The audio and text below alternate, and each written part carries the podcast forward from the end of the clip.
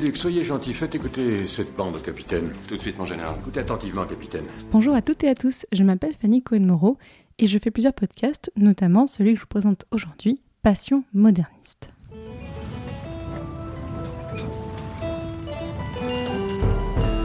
Passion moderniste. Vive le roi Vive le roi Le podcast qui éclaire Versailles, la cour, le peuple, la reine, le clergé. l'histoire moderne. La terre est proche. La thèse est osée.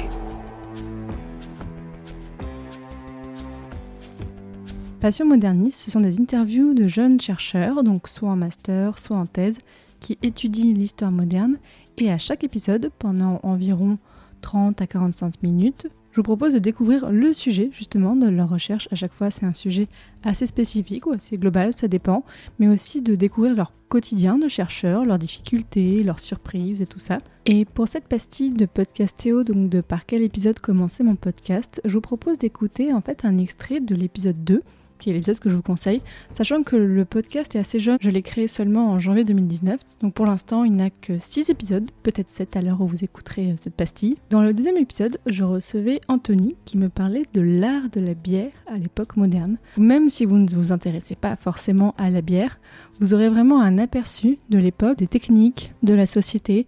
On découvre notamment que les femmes étaient pas mal impliquées dans la fabrication de bière, donc je vous laisse écouter un extrait.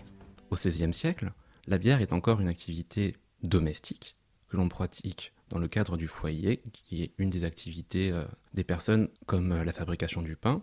Et en ce sens, c'est aussi intéressant de le noter, une activité qui est alors très féminine. Du coup, je suis désolé, c'est une vision caricaturale, mais pendant longtemps, c'est un fait, le travail domestique était un travail essentiellement féminin.